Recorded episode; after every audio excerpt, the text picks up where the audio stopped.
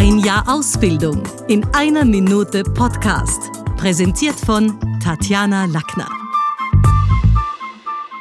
Stimmnotizen, der Quickfix Podcast für noch schöneres Sprechen.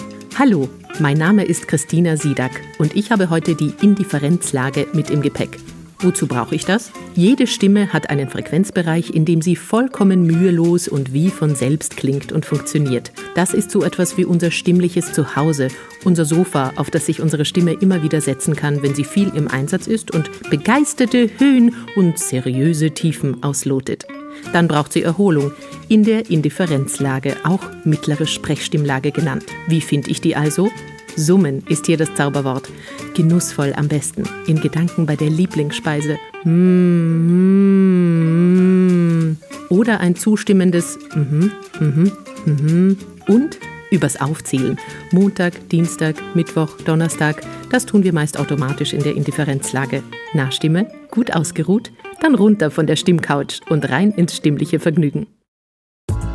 Das war's wieder mal. Besuchen Sie uns doch auf Facebook, LinkedIn, Xing, Instagram, YouTube und Clubhouse oder auf sprechen.com.